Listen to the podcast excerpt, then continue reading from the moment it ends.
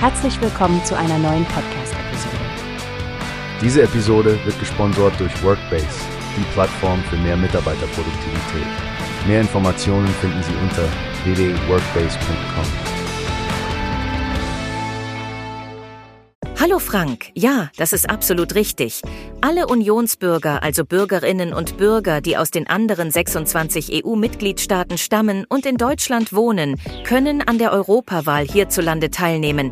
Das ist ja nicht neu, denn seit 1994 wurde das Wahlrecht für solche Unionsbürger etabliert, aber es gibt einige wichtige Details zu beachten. Richtig, Stefanie. Es ist ja so, dass man das Wahlrecht entweder im Wohnsitzland oder im Herkunftsland ausüben kann, aber eben nur einmal. Wie funktioniert das denn genau? Also, entscheidend ist, dass man sich in das Wählerverzeichnis der Gemeindebehörde eintragen lässt.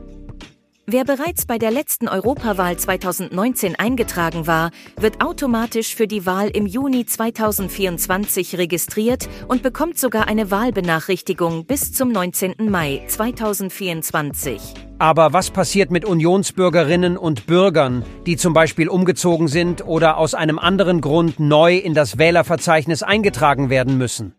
Diese müssen aktiv werden und bis zum 19. Mai 2024 einen Antrag stellen. Das ist auch für jene wichtig, die vielleicht wieder nach Deutschland zurückgezogen sind oder die aus dem Wählerverzeichnis gestrichen wurden. Bei Unsicherheiten gibt die Gemeindebehörde weitere Auskünfte oder man kann Informationen auf der Internetseite der Bundeswahlleiterin finden. Das klingt nach einem wichtigen Prozess zur Sicherstellung einer ordnungsgemäßen Wahl. Aber wie steht es um Unionsbürger, die lieber die Kandidaten ihres eigenen Herkunftslandes wählen möchten? In dem Fall ist es notwendig, sich an die zuständigen Stellen des Herkunftslandes zu wenden. Die Auslandsvertretungen sind hier die ersten Ansprechpartner für alle Rechts- und Verfahrensfragen. Sollte jemand bei der Europawahl 2019 in Deutschland gewählt haben und möchte nun für das Herkunftsland stimmen, muss man einen Antrag auf Streichung aus dem deutschen Wählerverzeichnis stellen und das auch bis zum 19. Mai 2024. Das verhindert also doppelte Stimmabgaben. Ein cleveres System. Nun eine letzte Frage, Stefanie. Wie sieht es mit der Aufstellung als Kandidat aus? Dürfen in Deutschland lebende Unionsbürger selbst zur Wahl stehen? Oh ja, das dürfen sie. Unionsbürgerinnen und Bürger können sich von Parteien oder sonstigen politischen Vereinigungen als Wahlbewerber aufstellen lassen. Die Demokratie lebt von der Vielfalt und das zeigt sich auch hier. Danke, Stefanie, für diese klaren Informationen. Liebe Zuhörerinnen und Zuhörer, vergesst nicht, bei Fragen einfach auf die Website der Bundeswahlleiterin zu gehen. Bis zum nächsten Mal.